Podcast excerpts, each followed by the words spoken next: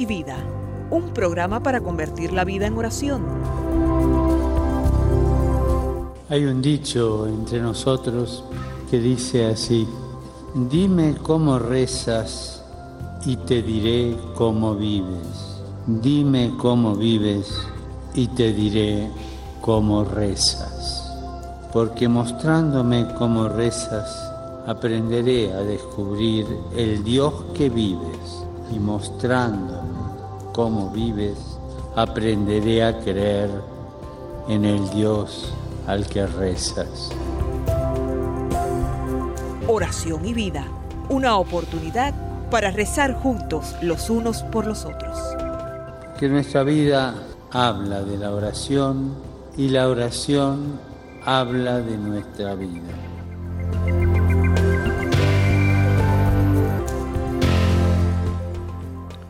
Ven Espíritu Santo, llena los corazones de tus fieles y enciende en ellos el fuego de tu amor. Envía tu Espíritu Creador y renueva la faz de la tierra. Oh Dios, que has iluminado los corazones de tus hijos con la luz del Espíritu Santo, haznos dóciles a sus inspiraciones para gustar siempre el bien y gozar de su consuelo. Te lo pedimos por Jesucristo nuestro Señor. Amén. Amigos y hermanos en Cristo, desde el estudio 3 de Radio Católica Mundial, les saluda Jorge Graña, nuevamente deseándoles a todos una feliz Pascua de Resurrección. No ha terminado para nosotros este tiempo de gozo, este tiempo en el que el aleluya resuena en nuestras celebraciones, en nuestros corazones, en todas nuestras plegarias. Decimos, sí, con, gran eh, alegría y con gozo. Aleluya, aleluya, el Señor resucitó. Esa es nuestra esperanza.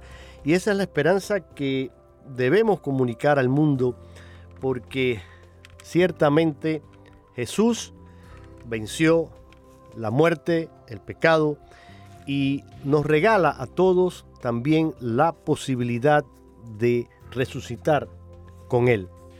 Estamos felices, contentos en este tiempo pascual que nos lleva hasta la gran fiesta de Pentecostés, la fiesta del Espíritu Santo. Hoy en este programa me acompaña el padre Jorge Perales. El padre Jorge Perales es un sacerdote cubano que reside en la ciudad de Miami, es profesor de diferentes materias en el seminario menor allí en esta ciudad, el seminario de San Juan María Vianney. Y ya el padre Jorge tiene con nosotros muchos años participando y forma parte de esta familia de Radio Católica Mundial.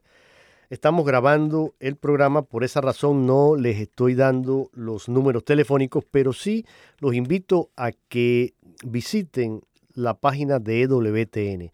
Si ustedes van ahí, mm, van a encontrar mucha información, mucho material que les sirve para toda la formación de ustedes. Hay materiales de Sagrada Escritura, de teología, de filosofía, hay oraciones, están todos los programas también que quedan ahí archivados y si van a la página de la radio van a encontrar nuestros programas en formato de, podcast que ustedes lo pueden después eh, bajar y descargar y tenerlos para escucharlos cuando les sea más conveniente. Ahí tienen información de todo y de todo el acontecer también de la iglesia. Hay noticias, eh, noticias del Vaticano, noticias de el, desarrollo, el caminar, eh, la vida de la iglesia en todo el mundo. Así que es una página para visitarla y para estar informado. Hoy, con el padre Jorge, vamos a retomar y nuestros temas relacionados con la Sagrada Escritura. Esta es una de sus especialidades. Y ya después de haber visto, por supuesto, el Antiguo Testamento y todo eh, el comienzo de, bueno, los cuatro evangelios en el Nuevo Testamento, Mateo, Marcos, Lucas y Juan, nos adentrábamos también en el cuerpo paulino, en las cartas de San Pablo, presentamos la figura de Pablo y hemos visto diferentes cartas que Pablo fue escribiendo a las comunidades. Hoy nos vamos a centrar en una de estas cartas y es la carta a los colosenses.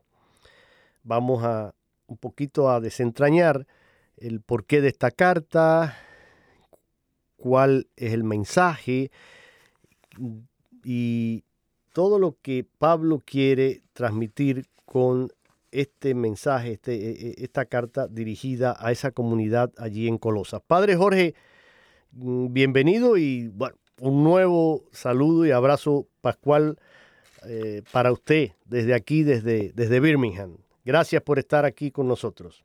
De nada, buenos días. Muy buenos días, padre. Anunciaba que vamos a centrarnos hoy en esta carta de San Pablo a los Colosenses, que es una carta bastante corta, tiene apenas cuatro capítulos, pero sin embargo es muy profunda y muy densa en, su mensaje también.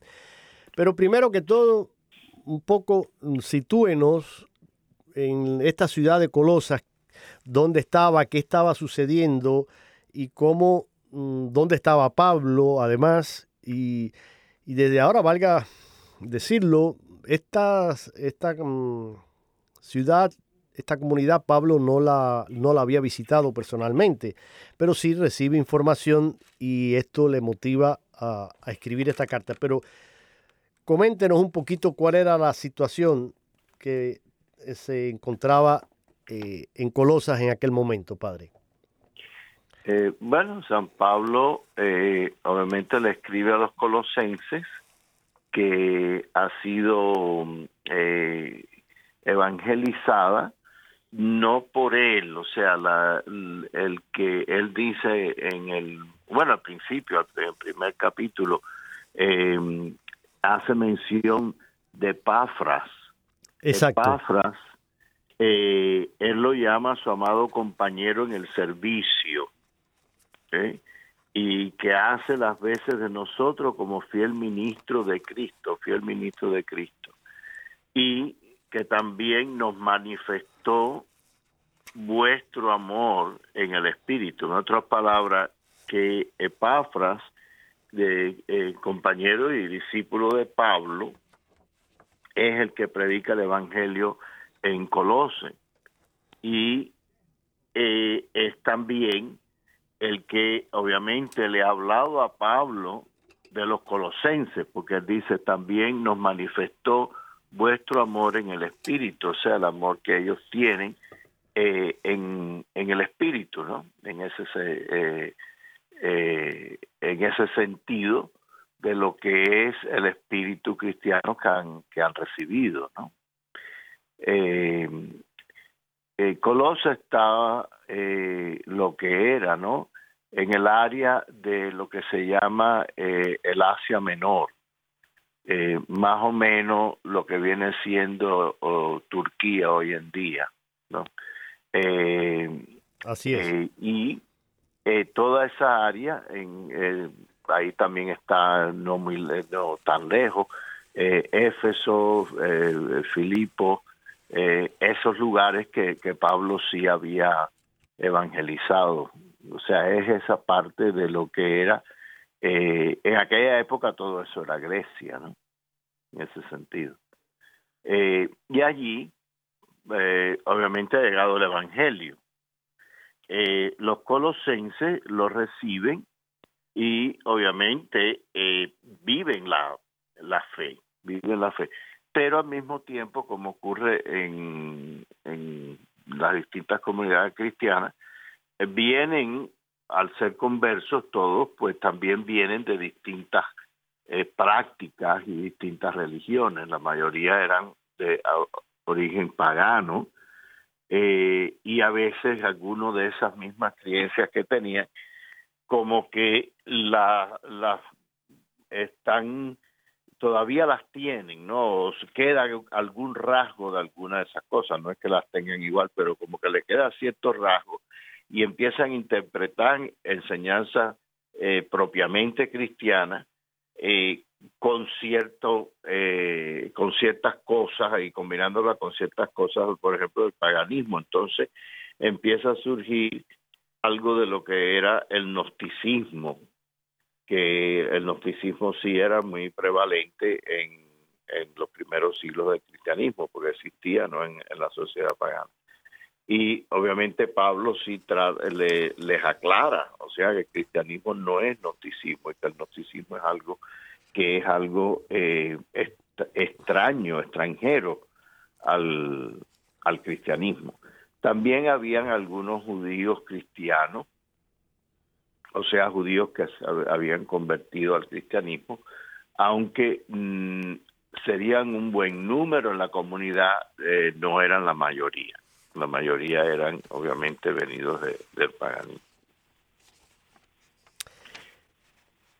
Eh, padre, en, ahora usted decía el, eh, gnosticismo, mencionó, sería bueno un poquito para si alguien no conoce, eh, la palabra gnosis quiere decir conocimiento y de ahí viene esta, esta doctrina, pero si puede explicar un poquitito nada más, muy breve, eh, qué sucedía con, este gnosticismo que, trataba de... Porque hoy también mm, hay cierta... Eh, cierto resurgir de, esas tendencias, ahora me refiero aquí, en, este siglo XXI que estamos viviendo todavía, quedan a veces remanentes de esto y, es bueno que, se sepa y que se aclare, ¿no? En, qué consistía. El gnosticismo principalmente es toda la cuestión de, que los gnósticos pues eh, creían que obviamente entrando en gnosticismo iban progresando no en, lo que eran todas las distintas prácticas etcétera y que entonces podían llegar a conocer los misterios de, del, universo, eh, misterios de la vida, eh, tenían ciertos conocimientos, entonces que eh, nada más solamente los que estaban ya plenamente iniciados en el gnosticismo eran los únicos que podían conocerlo, ciertos aspectos de, claro. de mitología, no, etcétera, eh, que era parte de, de, sus creencias, pero principalmente era en ese sentido de que solamente los, los escogidos entre ellos eran los que tenían el verdadero conocimiento y la verdadera sabiduría. Sí. Eh, eh, no, es, es, tal cual usted lo, lo, lo, está diciendo y ahora mientras usted nos explicaba, estaba buscando aquí porque no lo tenía a mano, pero ya lo encontré en el un pequeño diccionario de términos religiosos y afines. Y precisamente la palabra gnosticismo viene aquí. Y como yo les dije hace un, ratito, en griego quiere decir conocimiento. Movimiento, dice aquí, filosófico teológico, que considera el conocimiento como lo decisivo para la salvación nace antes del cristianismo con elementos de diversas culturas antiguas. Adquiere fuerza en el mundo judío y en el mundo helénico desde el siglo I Cristo y se prolonga también con elementos cristianos hasta el siglo IV después de Cristo. Dice, es dualista. El espíritu ha de ser liberado de la cárcel de la materia por medio del conocimiento en etapas sucesivas. Contiene elementos compatibles con el cristianismo, los cuales subyacen en alguna de sus expresiones.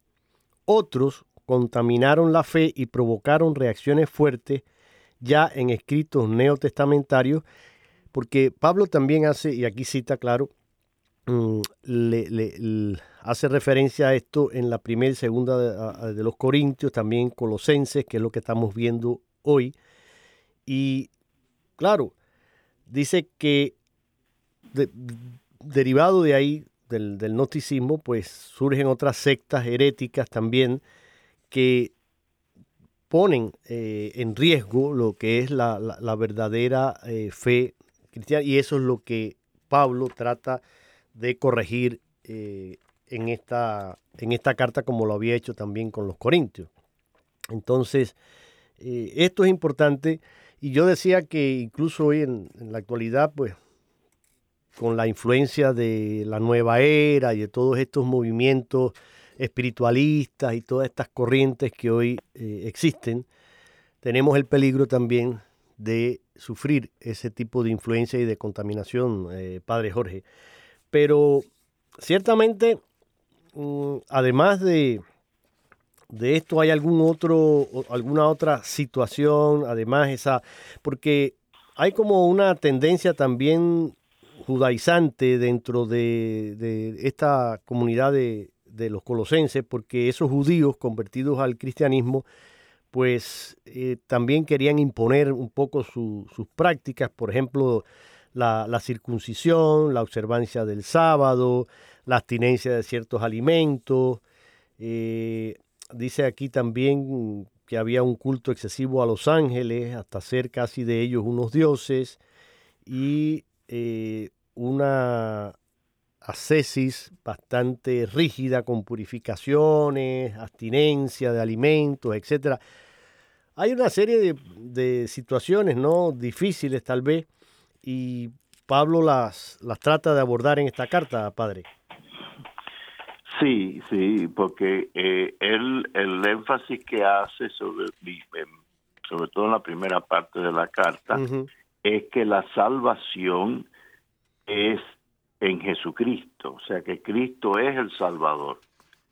Eh, y al mismo y por lo tanto no la salvación a través del, del gnosis, o sea, de los conocimientos, o eh, en las prácticas, sino que algunas prácticas sí nos pueden, eh, nos llevan hacia el camino de salvación, pero la salvación y el camino de salvación es Cristo mismo. Eh, es él, es más, lo menciona en el primer capítulo todavía, él nos arrebató del poder de las tinieblas y nos trasladó al reino del Hijo de su amor, o sea, Dios, ¿no? Nos trasladó al Hijo de su amor, en quien tenemos la redención y el perdón de los pecados. O sea, en donde está la redención y el perdón de los pecados es en Cristo mismo, que es el Hijo del amor del Padre y que nos saca de las tinieblas del error, las tinieblas de la confusión. Obviamente en este caso se refiere a las tinieblas del paganismo y aquellas tinieblas en el judaísmo que no dejan ver claro el cristianismo. Entonces, eh, eh, ese énfasis, después él lo sigue en la carta que se convierte en lo que se llama el himno cristológico de la carta de los eh, colosenses. Cristológico se refiere a lo que es a Cristo, ¿no? Y lo que es de Cristo, lo que es palabras de Cristo eh, y la, la persona de Cristo, ¿no? Y entonces llama a Cristo que es la imagen del Dios invisible. O sea que Cristo es visible en la carne, encarnado, y por lo tanto en la carne es imagen del Dios invisible que no se puede ver. Por lo tanto, en la carne Dios se puede ver, se puede ver en, en, Dios encarnado, en Jesucristo. O sea, el Dios invisible se ve eh, visiblemente en, en, la persona de Cristo, la cual es una persona visible. Y entonces eh, enfatiza que porque en Él, o sea, en Cristo, fueron creadas todas las cosas de los cielos y de la tierra, y las visibles y las invisibles. Inclusive esa frase no, eh, se mantiene en el credo, creador del cielo y de la tierra y de todo lo visible y lo invisible. Y está obviamente eh, tomada de, de la carta de los colosenses. Eh, habla también de los ángeles y los cielos, los tronos y las dominaciones, principados y potestades, o sea, todo el ejército celestial, que no solo son los ángeles, sino también todo el cosmos. Exacto, fíjese. O sea, eh, sí, eh, las estrellas, el sol, la luna, los claro, planetas, etc. Por lo que respecta a esa relación, porque podríamos decir, pienso, padre, que eh, digamos, el, objetivo principal o el, quizás el, el tema principal que se plantea Pablo en esta carta y lo que quiere dejar por sentado y lo que quiere transmitirle a los colosenses es esa supremacía de Cristo sobre todo lo creado. Eh, San Pablo hace varias afirmaciones aquí que son mm, capitales, diríamos, en cuanto a esto. Él habla de que Cristo es primogénito de toda criatura, en Él fueron creadas todas las cosas del cielo, de la tierra, visibles e invisibles. Todo, lo, mm, todo dice Él, fue creado por Él y para Él. Él es anterior a todo y todo subsiste en Él. Entonces, aunque todas estas expresiones eh, de, Pablo son quizás fáciles de, interpretar el, y, del significado concreto de algunas, puede haber quizás un poco de distinción como esto de la de eh, primogénito, si se refería a, su primacía en, el tiempo o, o, que era realmente pues eh, el primero en todo. Cristo está por encima de toda la creación en cuyo origen ha influido y, al cual él sigue dando consistencia. Yo creo que eh, vale la pena que leamos, si quiere, puedo citarlo textualmente, pero mire, tengo aquí, y podemos hacer un, adelantar un, poquitito nuestra canción que siempre ponemos más o menos a mitad del programa, pero ya casi estamos llegando a eso, porque encontré esta versión que hizo la hermana Glenda, esa voz angelical preciosa que tiene la hermana eh, Glenda, eh, y ella le pone música a este himno cristológico de eh, los colosenses. Vamos a escucharlo, la canción Himno a Cristo en la carta a los colosenses, en la voz de la hermana Glenda, y si quiere, pues entonces ya al regreso comentamos un poco más sobre él y, sobre las líneas principales y doctrinales que aparecen aquí en este himno. Vamos a escuchar a, la hermana Glenda.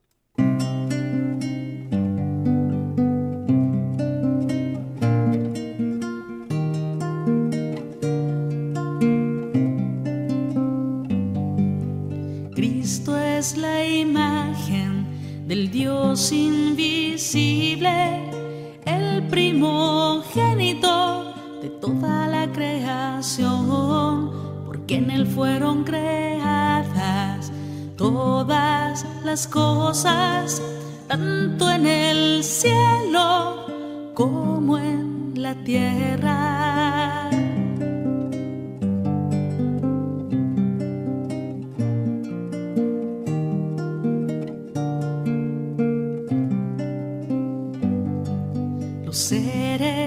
Visibles y los invisibles, tronos, dominaciones, principados y potestades, todo fue creado por Él y para Él. Él existe antes que todas las cosas y todo subsiste.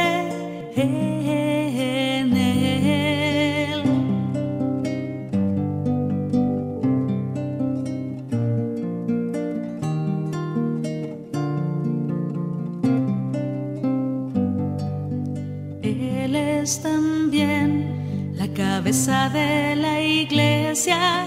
Él es el principio, el primero que resucitó, a fin de que Él fuera el primero en todo. Dios quiso que en Él recibiera toda plenitud.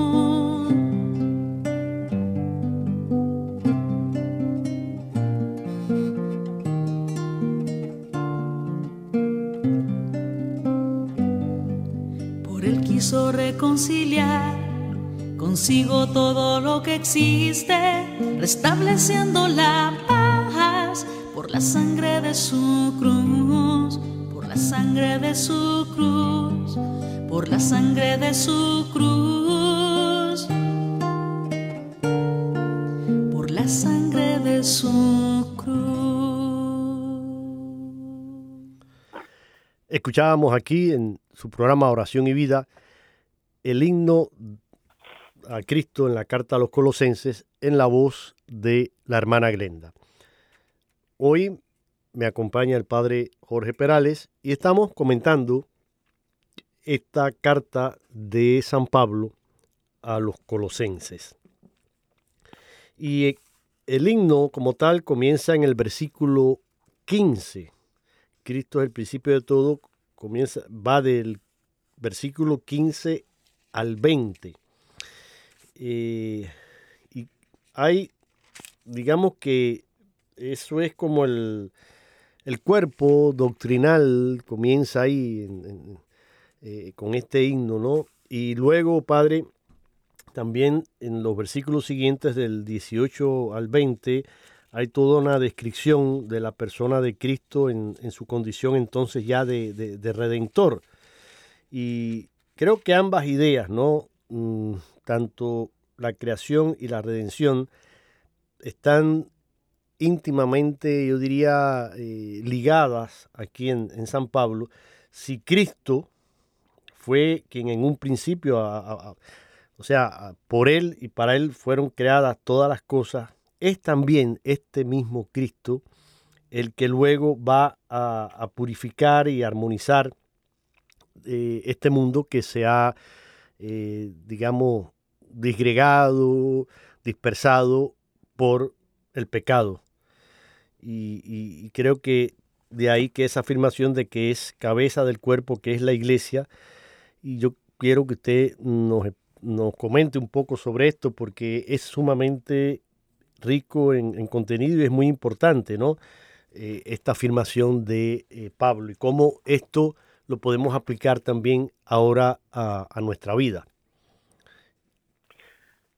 Ya toda la, la, doctrina de Pablo, que ocurre en la carta a los colosenses y en algunas de sus otras cartas, por ejemplo, carta a los efesios, etcétera, de que él utiliza la, el simbolismo del cuerpo humano para explicar la iglesia. Ya. Eh, y la iglesia él habla que es como un cuerpo, que el cuerpo tiene una cabeza y tiene una diversidad de miembros. Pero el cuerpo sin la cabeza no puede existir. obviamente cuando una persona le cortan la cabeza ya se muere, ¿no? indudablemente. O sea, el cuerpo no puede existir sin la cabeza. Por lo tanto, la cabeza de la iglesia es Cristo. Entonces la iglesia no puede existir sin Cristo y los miembros de la iglesia, que son los que forman la iglesia y por lo tanto son la iglesia, son el cuerpo místico de Cristo. Pero los miembros del cuerpo todos tienen que estar unidos al cuerpo y a su vez unidos a la cabeza.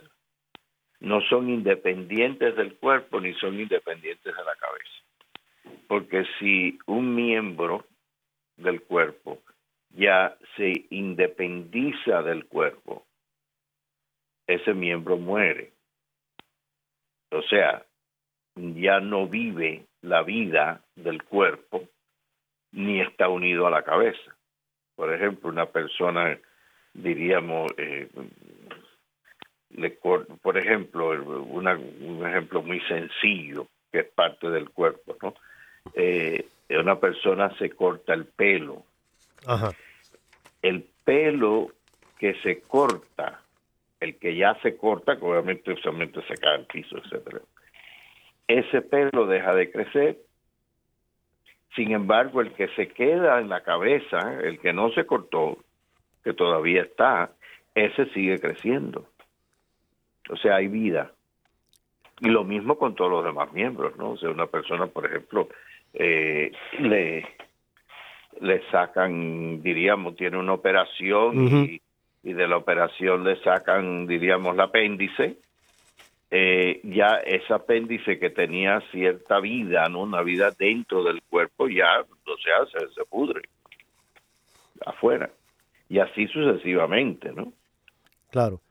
Entonces, por lo tanto, nosotros como al ser bautizados en Cristo, Él también utiliza la imagen de, del árbol, somos injertados en Cristo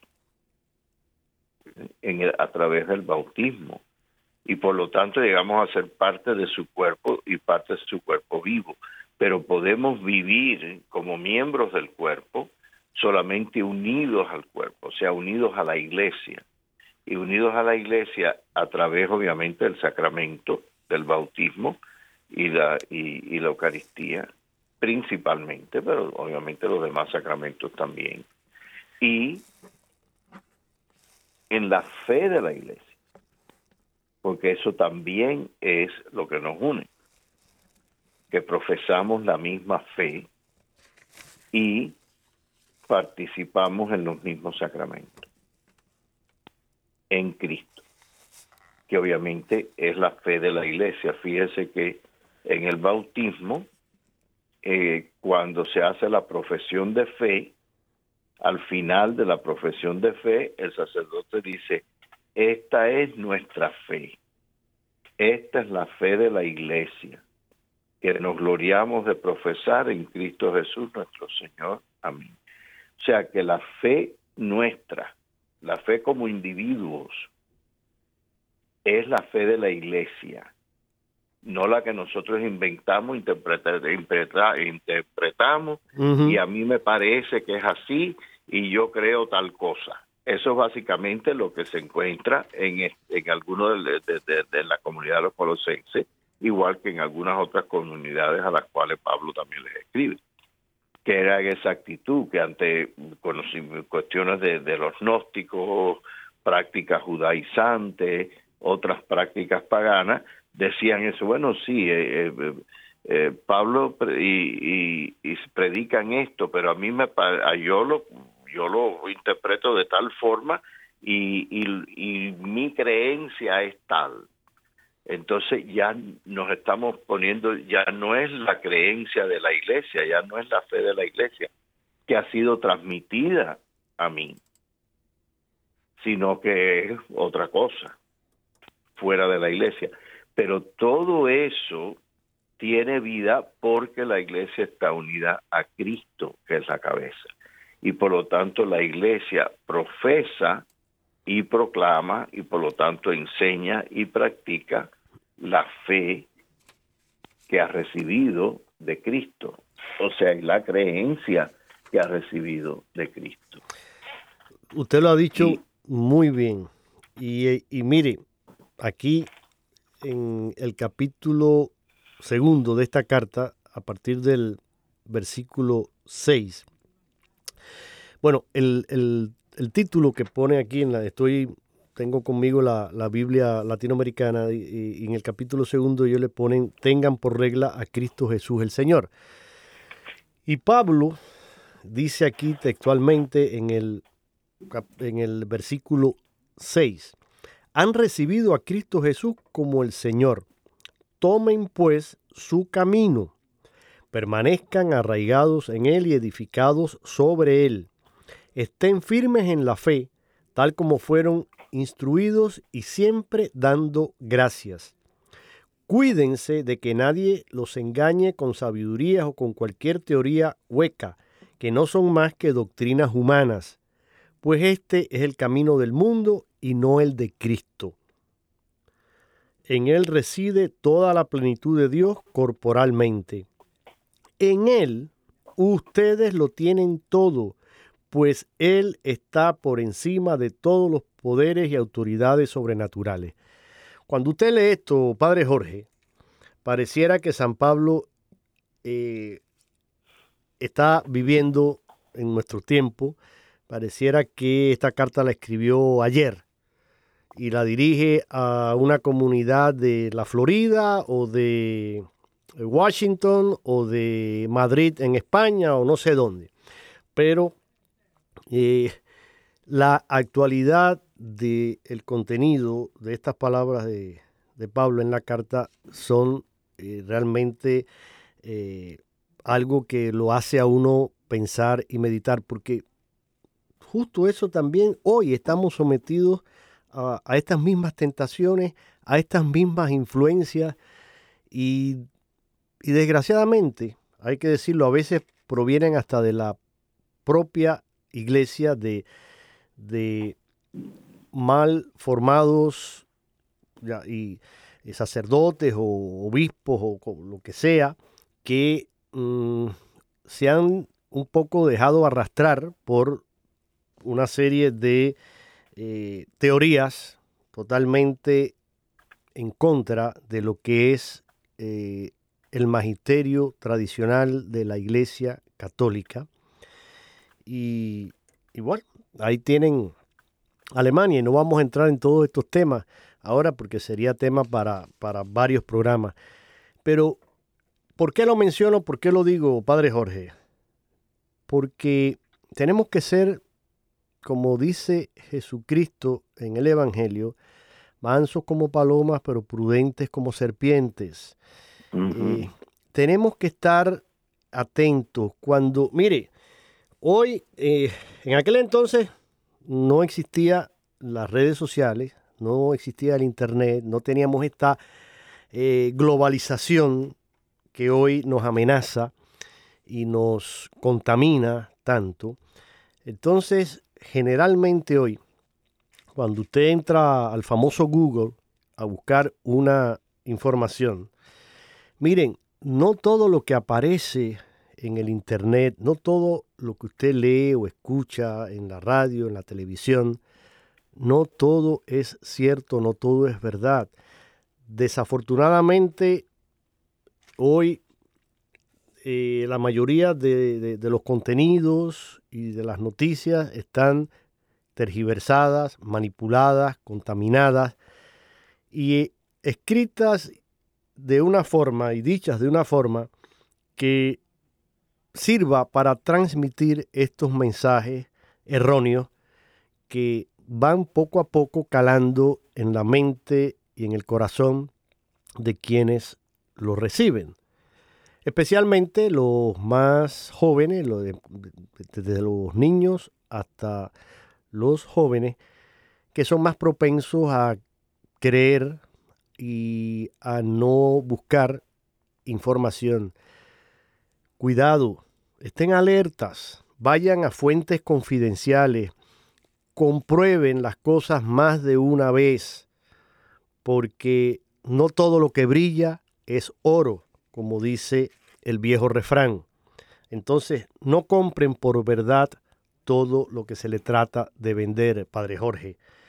Eh, porque usted es sacerdote, usted es profesor, usted mm, es también, pues, ¿cómo se llama? Eh, director espiritual, es confesor. ¿Y cuántas cosas no escuchará y cuántas cosas en su larga vida sacerdotal no habrá visto y, continúa viendo? Entonces, creo que eh, hay que volver a las fuentes, hay que realmente estar preparados y prevenidos. Acabamos de, bueno, acabamos, no, ya llevamos eh, unas semanas ya en, este eh, tiempo pascual, pero está muy reciente la Semana Santa todavía, eh, donde vivimos esa pasión, muerte y resurrección del Señor. Y fíjese, yo voy a citar aquí, igual textualmente ahora aquí, la carta para que usted nos comente, porque Pablo, eh, a partir del capítulo, perdón, del versículo 11, hablando bautizados y resucitados, y dice textualmente San Pablo, en Cristo recibieron una circuncisión no humana, no quirúrgica, que los despojó enteramente del, cuerpo carnal. Esta circuncisión de Cristo es el bautismo en el cual fueron sepultados con Cristo. Recuerden, hablamos hace un rato, Padre, al principio, como una de las eh, también influencias judaizantes que tenían allí en Colosa, pues claro, los, judíos querían imponer esta serie de, prácticas y Pablo va al grano y va directo al, punto, ¿no? Y, no, olvídense, miren, ustedes han recibido esta circuncisión en Cristo, que es el bautismo, en, y en el cual fueron sepultados con Cristo y en él fueron luego resucitados por haber creído en el poder de Dios que lo resucitó de entre los muertos. Ustedes estaban muertos por sus pecados y su misma persona no estaba circuncidada, pero Dios los hizo revivir junto con Cristo, nos perdonó todas nuestras culpas, anuló el comprobante de nuestra deuda, esos preceptos que nos acusaban, lo clavó en la cruz y los suprimió les quitó su poder a las autoridades del mundo superior, las humilló ante la faz del mundo y las llevó como prisioneros en el cortejo triunfal de su cruz. Mire, aquí hay para, para estar eh, hablando y comentando todo lo que usted quiera, pero creo que es vital esto, padre, que entendamos esta, uh, ¿cómo decir? Este revestirnos de Cristo por medio del bautismo. Coméntenos un poquito, padre. Sí, o sea, el, San Pablo también habla de que, han, eh, han, sido los que han sido bautizados en Cristo han sido revestidos de Cristo. O sea, ser revestido de Cristo es ser revestido con la túnica de la gracia, que no es una túnica que se usa, que se lleva por fuera, sino una túnica que nos reviste por dentro.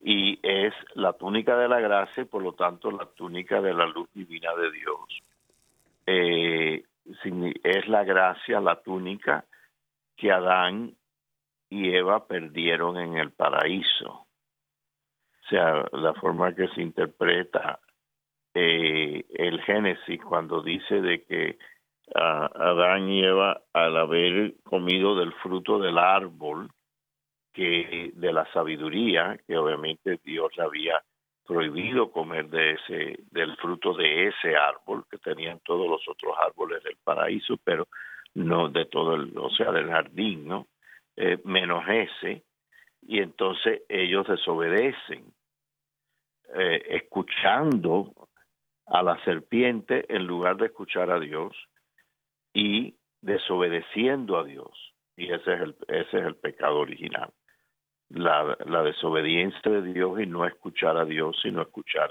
a, la serpiente, o sea, al, demonio. Y por lo tanto, Génesis nos dice que se dieron cuenta que estaban desnudos. Obviamente habían perdido la túnica de la gracia. Entonces en Cristo, en la cruz, donde Él vence todo el mal, vence al demonio y, vence a la muerte, porque entra en la muerte para vencerla, para, para destruirla. Restaura la túnica de la gracia. Y esa túnica de la gracia entonces se aplica, o sea, se restaura en el bautismo. Que también en los colosenses San Pablo eh, sí recalca la imagen del bautismo como la muerte a la vida anterior, la muerte al pecado, la muerte al mal y la resurrección a una vida nueva. O sea, sepultados con Él, con Cristo, por medio del bautismo, también fueron resucitados con Él mediante la fe en el poder de Dios que resucitó, que lo resucitó de entre los muertos. O sea que por Cristo hemos sido sepultados en Cristo por el bautismo para resucitar con Él a través del bautismo también. Estaban muertos por sus delitos y pero él los pero él los vivificó con él al borrar eh, la inmensidad, o sea, el pliego de cargos que nos era adverso y que canceló clavándolo en la o sea, que es precisamente en la cruz donde Cristo cancela, o sea, toda la deuda del pecado. Y es en la cruz en donde borra eh, el pecado y vence a la muerte. Y eso es lo que nosotros entonces, al ser bautizados, entramos en ese perdón y en esa cancelación. Y en esa, que es una, una sepultura y al mismo tiempo una resurrección porque también eh, eh, recuerden que en el bautismo, al echar agua, eh, es una forma en que la persona se cubre con el agua. O sea, a veces sí, si el bautismo es por inmersión, la persona se hunde en el agua y sale del agua. O sea, la imagen de la muerte y resurrección eh, es, muy... Claro, es muy gráfica, ¿no? Exacto, sí, sí, sí. Cuando no es así, o sea, que el agua es derramada, tiene exactamente el mismo significado, porque al ser derramado el agua, la persona no, no se sumerge en el agua, pero sí está sumergida en el agua aunque esté fuera de ella, porque el agua eh, eh, eh, se derrama, o sea, lo cubre en esa parte del cuerpo en la cual ha sido derramada y obviamente sale de esa agua derramada. Y esa ha sido la práctica cristiana del bautismo desde el primer siglo, o sea, que, que lo menciona. O sea, donde hay agua, la persona se inmerse en el agua para el bautismo eh, y obviamente se bautiza en el nombre del Padre, del Hijo y del Espíritu Santo. Y si no es en el agua donde se inmerse, entonces el agua se le derrama. Y muchas veces ese derramar de agua eh, usualmente simplemente en la cabeza, pero también puede ser que la persona o el mismo niño no se, se sostiene, si es un niño, no sobre la pila bautismal y de obviamente de, de tal forma o, la, si es un adulto y se le derrama el agua en la cabeza que entonces cae al cuerpo entero. Eso también es otra forma. Pero siempre es el derramamiento del agua porque el agua es el significado por una parte de muerte sobre todo sumergido en el agua porque el agua sí destruye y una persona se puede ahogar y, cuanto más no el agua no destruye. O sea que da muerte, pero da muerte al pecado, da muerte a la maldad, da muerte al demonio, etc.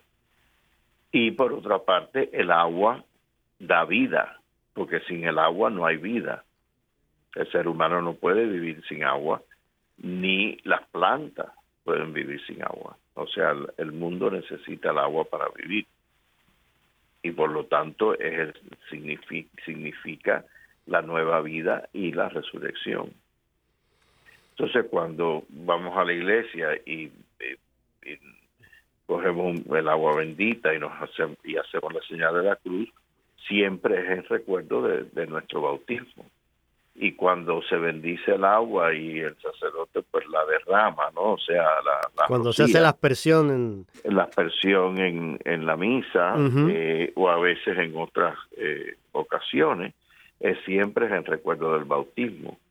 Y cuando se bendice un lugar o una, un objeto que también se asperja, se rocía con agua bendita, eh, es en recuerdo del bautismo que nosotros hemos recibido y como la bendición de Dios se derrama sobre ese lugar o sobre ese objeto, al igual que se derrama sobre nosotros cuando somos rociados con el agua bendita. O sea, el, el sentido de la, del agua bautismal y obviamente el bautismo es crucial en el cristianismo.